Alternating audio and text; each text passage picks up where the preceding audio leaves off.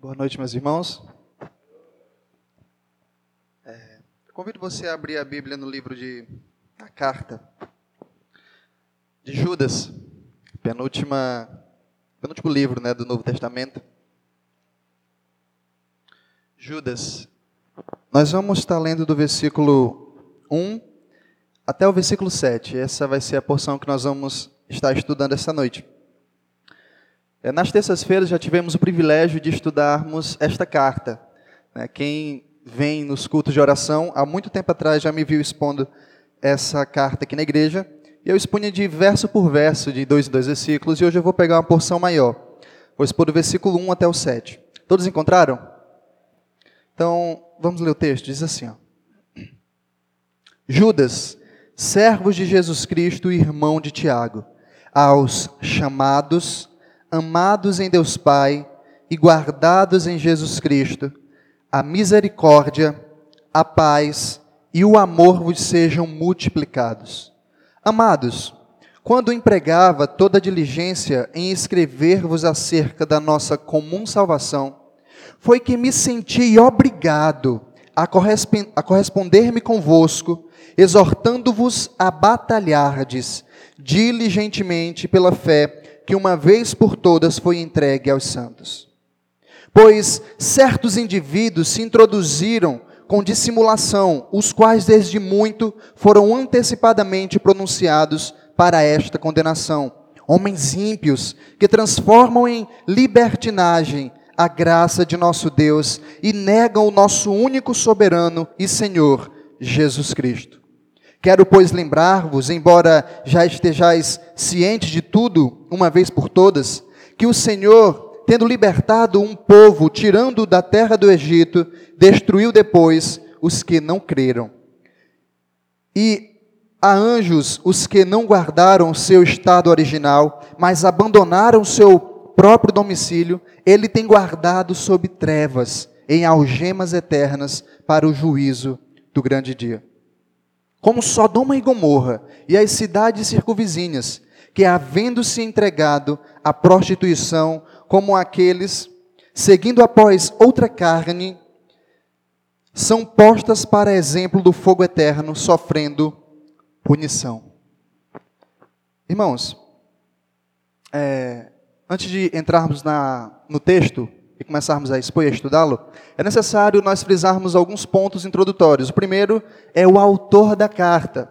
De cara nós já vemos quem é o autor desta carta, mas no Novo Testamento não existe apenas um Judas. Existe alguns Judas. Judas é uma palavra comum no primeiro século. E esse Judas, sem perder muito tempo, eu creio que seja aquele meio-irmão de Jesus. Seja o meio o irmão de Tiago, que também era meio-irmão de Jesus. Não o apóstolo, mas aqueles que eram irmãos de Jesus é, no começo do ministério de Jesus e depois. Aqueles que se tornaram líderes da igreja. Por exemplo, Tiago tornou-se líder da igreja de Jerusalém.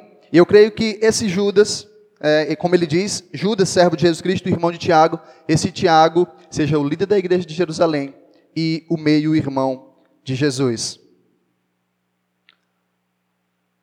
O segundo ponto que devemos considerar é o público dessa carta. primeiro é o autor, Judas, o meio-irmão de Jesus. E o segundo ponto é o público, para quem Judas escreve essa carta. É, se você leu com atenção, você observa que Judas ele não diz como Paulo. Exemplo, Paulo normalmente quando vai escrever suas cartas ele diz aos irmãos que estão é, na Galácia ou aos irmãos de Éfeso. Judas não, não fala isso. Ele não diz o ponto geográfico onde os irmãos se encontram.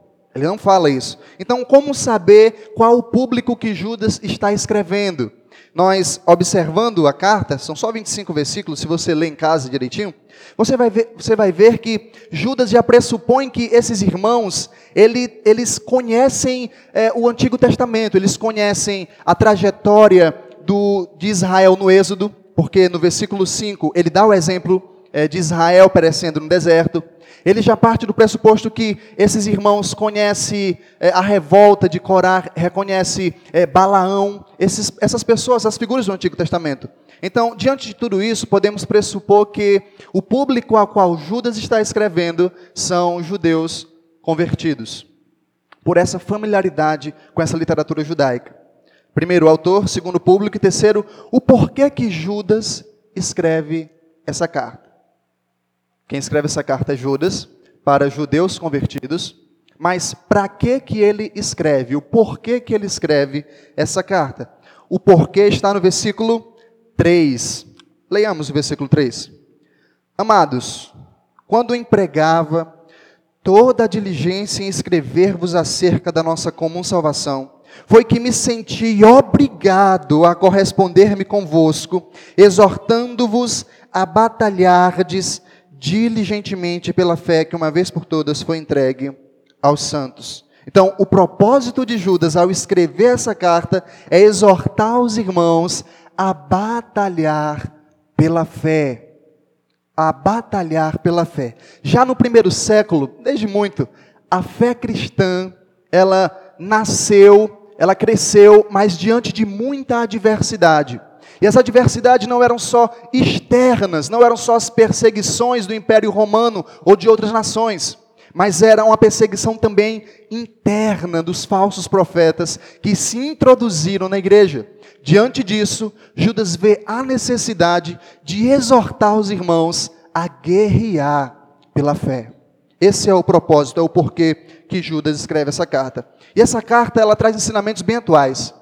É, hoje, mais do que nunca, nós deve existir homens de Deus que se levantem diante da nação e exorte o povo de Deus a batalhar pela fé. Porque nós vivemos em um século, é, na pós-modernidade, em um contexto anticristão. Nós vemos onde as pessoas odeiam o cristianismo, ou muitos se familiarizam com o cristianismo não bíblico.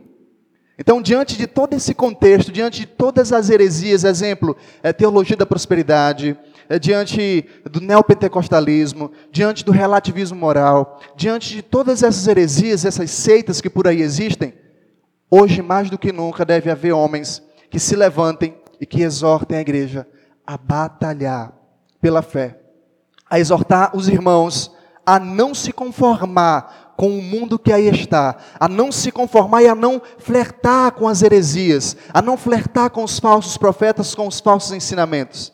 Então, o meu objetivo vai ser o mesmo que Judas: exortar os irmãos a batalhar diligentemente pela fé que, uma vez por todas, foi entregue aos santos. Então, agora podemos ir para o nosso texto. Nós vimos o essencial, o autor, uh, o público a qual ele escreve e o propósito uh, dessa carta. Então vamos para o versículo primeiro. Diz: Judas, servo de Jesus Cristo, irmão de Tiago. Eu falei que esse Judas era o meio-irmão de Jesus. E o interessante é como ele se identifica, como ele se identifica com o seu público. Ele diz que ele é servo de Jesus Cristo. É, servos, irmãos, sabem, obviamente, que é escravo de Jesus Cristo. Mas nem sempre foi assim. Nem sempre Judas teve esse senso de que ele é escravo de Jesus Cristo. Se você der uma boa lida nos evangelhos, você vai ver que a família de Jesus era aversa ao, ao ministério de Jesus. Era uma família que não acreditava, não cria que Jesus era o Messias. Você vai ver os irmãos de Jesus indo buscar ele algumas vezes quando ele está ensinando no meio da multidão. E algumas vezes chegam a dizer que ele é lunático. Isso, se não me engano, está no, no, no Evangelho de João, onde diz que ele é lunático e vão buscá-lo. Então, nem sempre Judas é, foi é, familiarizado com o ministério de Cristo, se identificando como servo. Para que ele se identificasse como servo, alguma coisa deve ter acontecido. E essa coisa foi a mesma que aconteceu na minha vida e na sua vida. A graça de Deus alcançou Judas, a ponto de, quando outrora ele era averso ao testemunho de Cristo, agora, quando a graça avassaladora vem, sua dureza é convertida em quebrantamento, sua incredulidade em fé, sua aversão em extremo zelo pelo Evangelho, sua altivez em humildade. Agora, aquele que podemos dizer que odiava a Cristo e o ministério de Cristo, esse se identifica como dolos, como escravo de Jesus Cristo. E essa palavra escravo, hoje em dia, eh, no Ocidente, tem a conotação muito negativa, por conta da escravidão e tudo mais. Mas, será que no século I ela também não tinha uma conotação negativa. Por exemplo, no Império Romano havia 60 milhões de escravos. E imagina você ver pessoas se identificando como escravos, já eram escravos dos seus senhores e ainda ser escravo do outro senhor. Você acha que isso não, não é, como é que eu posso dizer, não sou um pouco negativo, um pouco chocante também para aquele século? Então, a palavra qual Judas é, utiliza para se identificar com os cristãos é que ele é escravo, assim como eu e assim como você. Nós somos dolos, somos escravos de Jesus Cristo. Tem alguns que se acham menores ainda, dizem: Eu sou ruperetas, eu sou aquele que trabalha até a morte para o Cristo. Ruperetas é aquele escravo que ficava no navio remando até a morte. Nós somos escravos para o serviço de Jesus Cristo. Escravo é aquele que tem a sua vontade para seu Senhor. Continuando, é, Judas, servo de Jesus Cristo, escravo de Jesus Cristo e irmão de Tiago. Tiago aqui é o mesmo autor da epístola, tá? Ele prossegue. Aos chamados, amados em Deus Pai e guardados em Jesus Cristo. Nós iniciamos vendo o arauto de Deus, que é Judas. Agora nós, Judas se dirige é, ao exército de Deus. Ele diz aos chamados, amados em Deus Pai e guardados em Jesus Cristo. Eu falei no início que Judas não identifica seu povo, é, o seu público, com sua localização geográfica, como Paulo faz normalmente. Mas ele identifica o povo com a sua condição espiritual. Ele diz que esse público, aos chamados, amados em Deus Pai e guardados em Jesus Cristo. Judas, ao falar isso, ele mostra a sua seu compromisso com a doutrina da graça. Ele narra aqui três pontos é, essenciais e importantes. Ele diz aos chamados, aqueles que, têm, é, que foram alcançados pela graça irresistível. Ele diz aos amados em Deus Pai, aqueles que desde a fundação do mundo foram eleitos, foram amados por Deus e escolhidos. Ele diz aos guardados em Jesus Cristo, aqueles que, quando são convertidos, não podem cair da graça, porque estão guardados em Jesus Cristo. Primeiro ponto, aos chamados. Os cristãos são chamados, nós e eles, das trevas para a luz.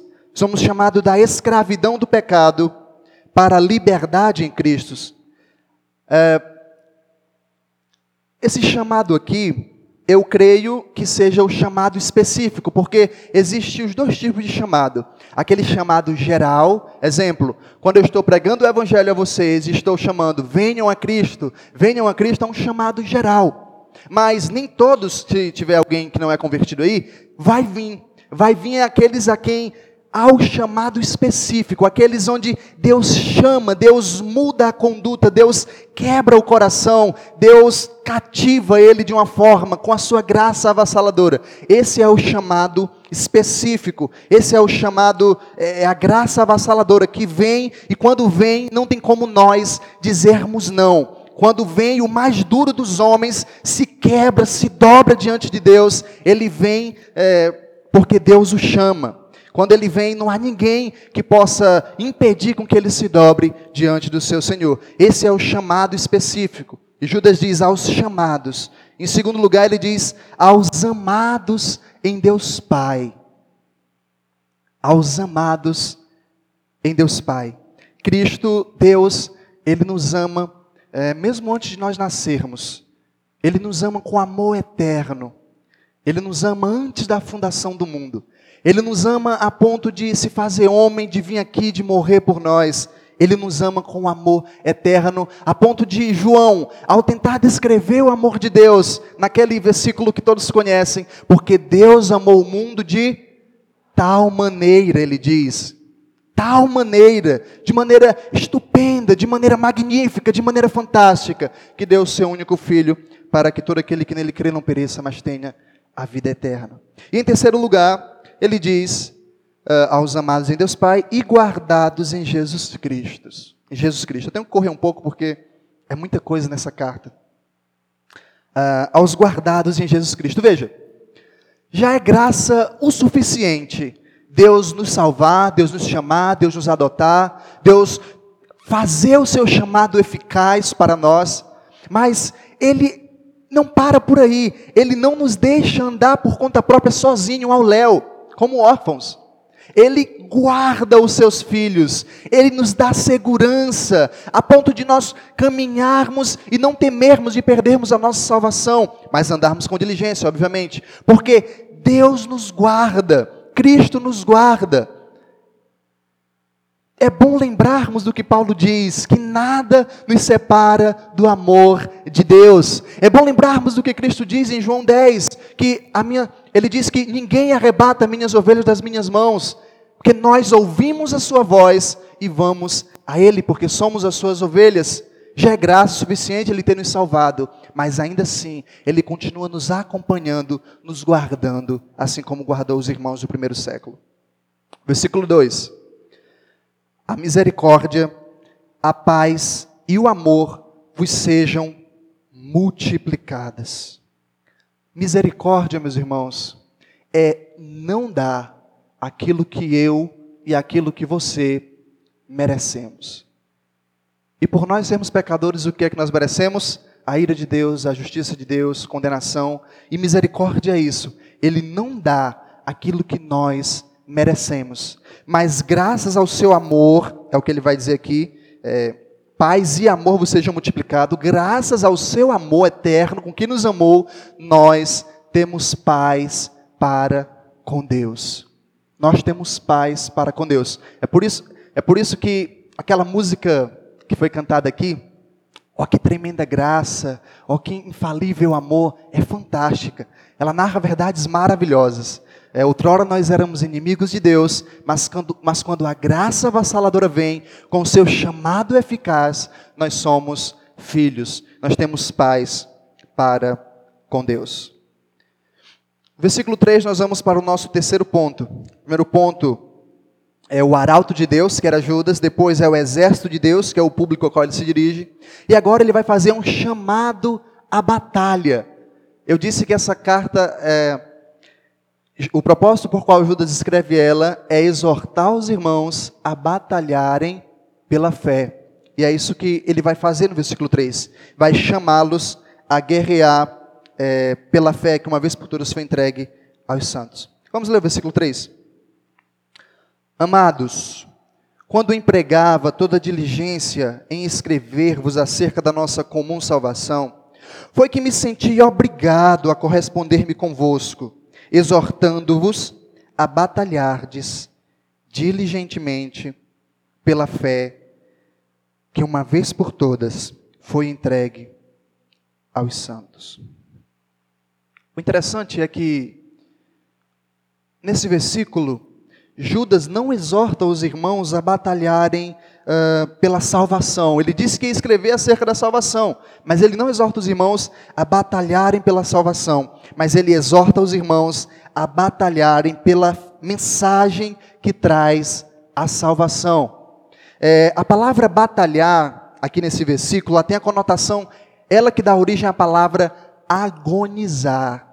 A ideia que Judas está utilizando aqui é basicamente o seguinte: é aquele atleta que se esforça, ele estica tendões para conseguir o seu objetivo. É se esforçar para conseguir um fim, para conseguir um objetivo. É por isso que Judas diz: é, o propósito dele é exortar os irmãos a se esforçarem, a guerrearem, a lutarem pela fé que uma vez por todas foi entregue aos santos. Vale a pena fazer um, um comentário aqui. No primeiro século, eu disse que não existia somente as ameaças é, externas, né? existiam as internas e as externas, existiam as heresias e existia as perseguições também. E o interessante é que Judas, ele não exorta os irmãos a respeito das perseguições, que também ameaçam a igreja, mas ele exorta os irmãos a respeito das heresias. E é interessante isso, porque nós nunca vimos a igreja parar de crescer por conta das perseguições. Pelo contrário, quanto mais a igreja é perseguida, não estou dizendo que perseguição é bom, mas é, nós observamos a história e quando a igreja é perseguida, a igreja ela cresce. Mas quando a igreja é infestada por heresia, ela estagna. Quando a igreja é atacada por heresia, ela estagna. É por isso que essa carta ela tem uma conotação de urgência. Ele diz: Eu, eu quero exortá-los a batalhar, se esforçar para que a fé, para que a verdade permaneça e prevaleça. Depois ele diz para nós batalharmos diligentemente pela fé. O que é essa fé que Judas está nos exortando a batalhar, a se esforçar? O que é essa fé? Eu não creio que seja aquela fé subjetiva, onde nós crermos e confiamos em Deus. Essa fé aqui eu creio que seja uh, o conjunto de doutrinas ensinada por Cristo pelos apóstolos. Eu creio que seja a palavra de Deus. Essa fé é a palavra de Deus, diante do contexto. Então, Judas está nos exortando, exortando aquela igreja, e eu falando aos irmãos, para que nós batalhemos pela palavra de Deus, em outras palavras, pela verdade. Judas está exortando aquele povo a guerrear pela verdade. E diante do nosso contexto, será que não é necessário nós guerrearmos, batalharmos pela verdade? Onde hoje tudo é verdade, hoje tudo é válido, hoje tudo cabe, contanto que faça bem para você. Você se sente bem? Então faz, meu irmão. Não, não deve ser assim. O que deve, o que deve ser dito é: está de acordo com a palavra, com a verdade absoluta? Tá, tá. Então faz, meu irmão. Porque se não estiver, é pecado, é errado. O errado ainda existe. Esse é o mal do relativismo, é tentar relativizar tudo. Não existe verdade, mas a verdade ainda existe. É por isso que nós, como cristãos, como igreja de Deus, aqueles que foram chamados eficazmente, nós temos que batalhar, guerrear, firmes pela verdade de Deus, a qual foi entregue aos santos uma vez por todas. E é isso que Judas faz, exorta os irmãos a batalharem, a guerrearem pela fé que uma vez por toda foi entregue aos santos. Vamos correr. No quarto ponto, nós observamos a natureza dos falsos profetas.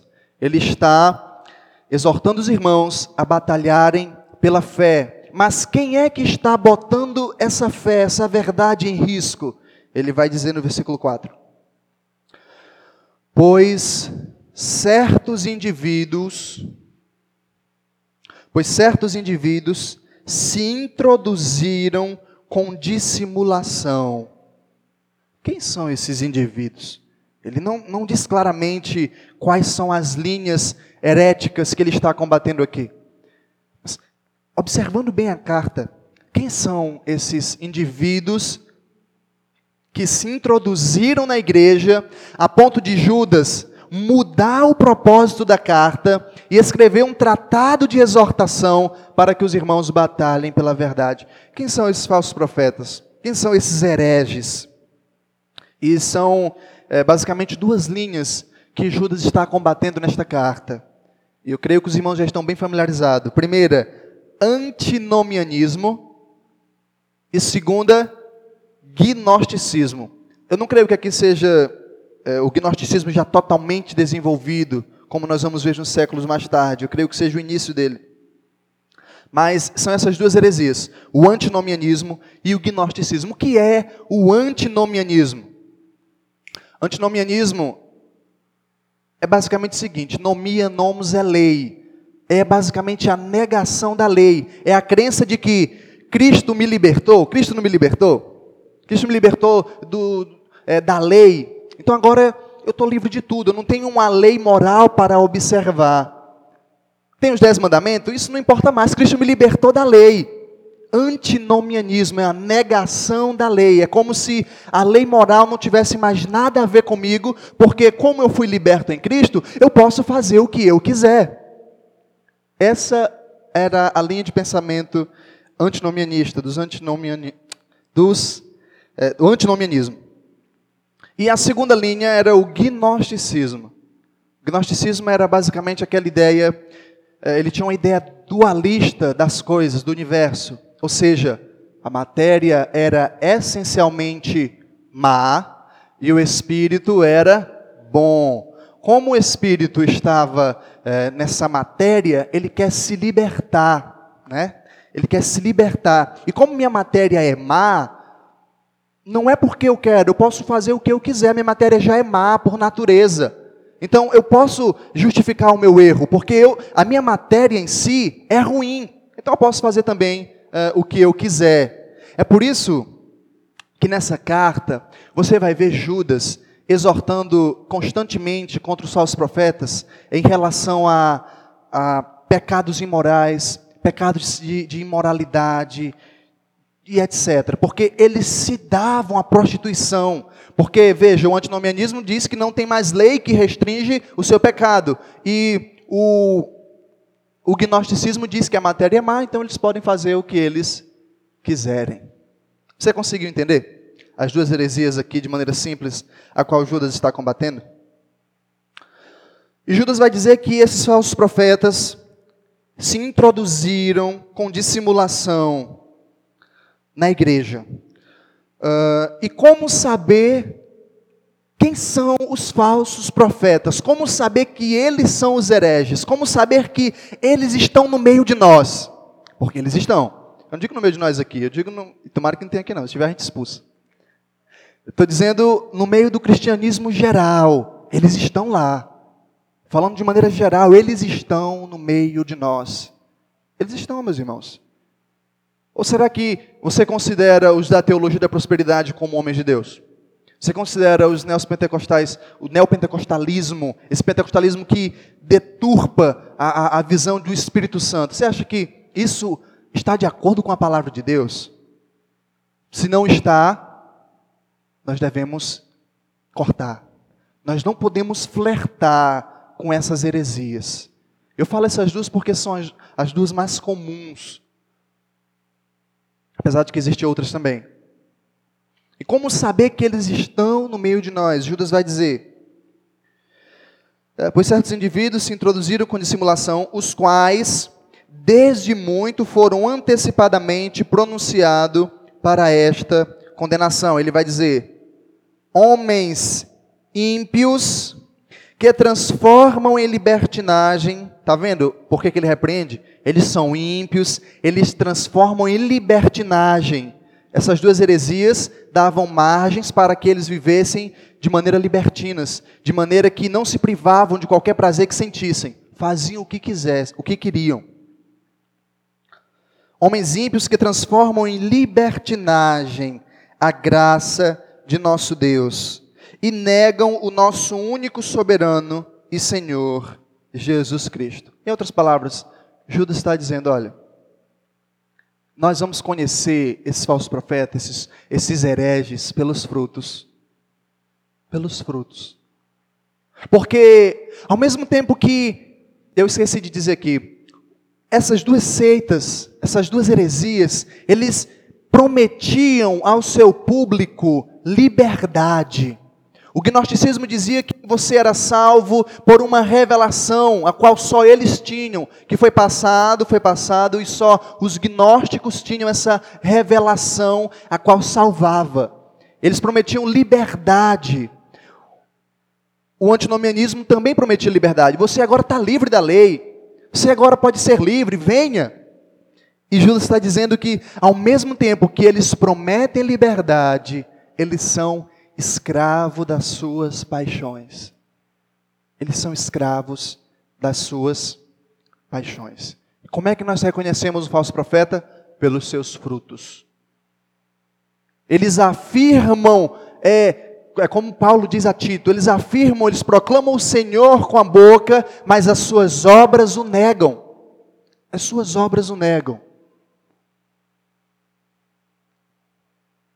Nós conhecemos os falsos profetas pela sua conduta ímpia, pela sua conduta imoral, pela sua conduta maliciosa, de querer só, só a lã das ovelhas. Que pena que não dá tempo expor a carta toda. Mas mais na frente, Judas vai dizer que eles são como rochas submersas, como nuvens é, sem águas, como é, plantas, como árvores em plena estação de frutos, mas destes desprovidos. Ou seja, quando Judas diz que eles são rochas submersas, a ideia que Judas utiliza é de icebergs, é aqueles que podem colocar em risco toda a embarcação. A embarcação pode chegar a afundar.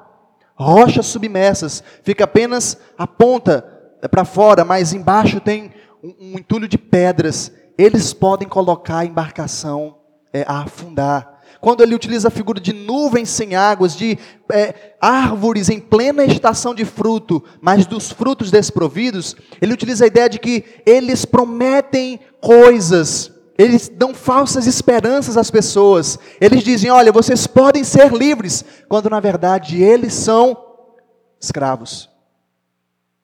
E é exatamente isso hoje.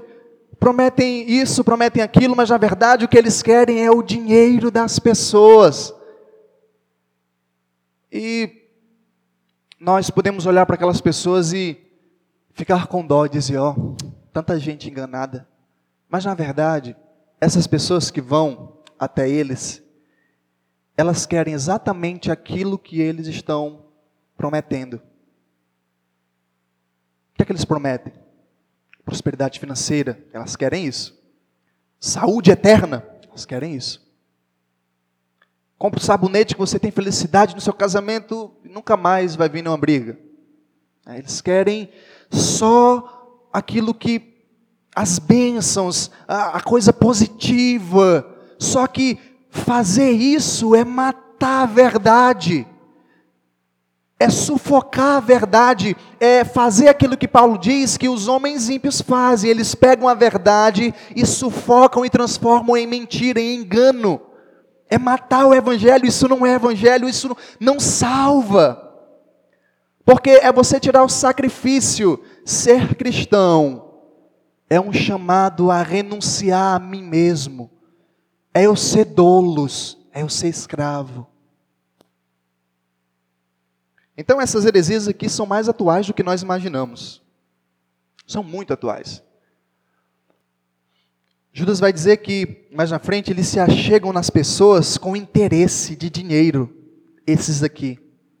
E o interessante dessa carta é que a igreja essa igreja a qual Judas está escrevendo, eles já estavam familiarizados com os falsos profetas. Eles não repreendiam. Porque Judas vai dizer que eles estão no meio de vós se banqueteando com vocês, nas suas festas. Ele vai dizer mais na frente, que eu não vou chegar até lá. Mas eu convido você a ler em casa. Essa igreja já estava familiarizada com os falsos ensinos, com os falsos profetas. E talvez nós estejamos flertando com o erro. Talvez nós estejamos familiarizados com algum na TV. Olha que poder de Deus, olha só. Talvez nós, é, digamos, mas falando de Deus está bom. E talvez nós vá em alguma reunião herética. Talvez nós recebamos em nossos lares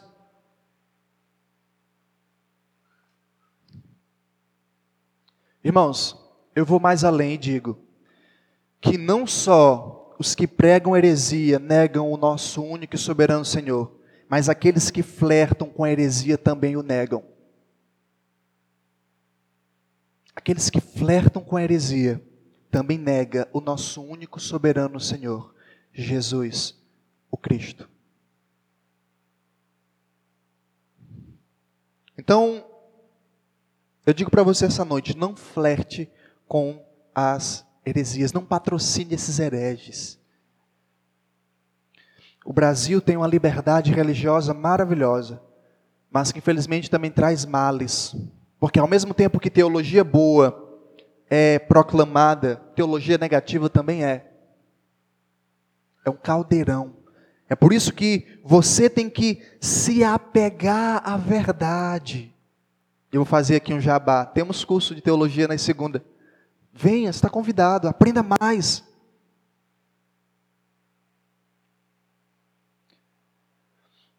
essa fé foi entregue aos santos, como diz o versículo 3, de uma vez por todas. Nós não precisamos de novas revelações. Nós precisamos de uma visão mais nítida, mais clara do que já foi revelado, do nosso Deus. Nós já temos o suficiente. Louve a Deus por fazer parte de uma igreja que prega a palavra verdadeiramente. Eu lembro que é, as pessoas diziam assim: é, por que, que tu não, não, se congrega noutra igreja que é mais próxima da tua casa?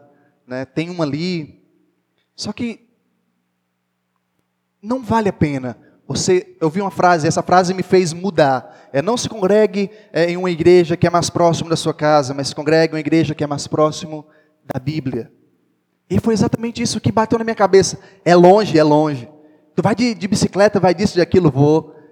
Porque quando nós temos uma visão mais nítida daquilo que é a verdade, meus irmãos, é maravilhoso estarmos aqui reunidos, vale todo o esforço. Eu creio que tem irmãos aqui que se esforçam para chegarem aqui. Porque é uma igreja que prega a verdade, prega a palavra, isso é maravilhoso. É triste quando eu converso com pessoas que dizem que não tem líderes espirituais que liguem pelo caminho da verdade. É por isso a necessidade de nós formarmos pessoas que estejam hábitas a aconselharem, a exortarem.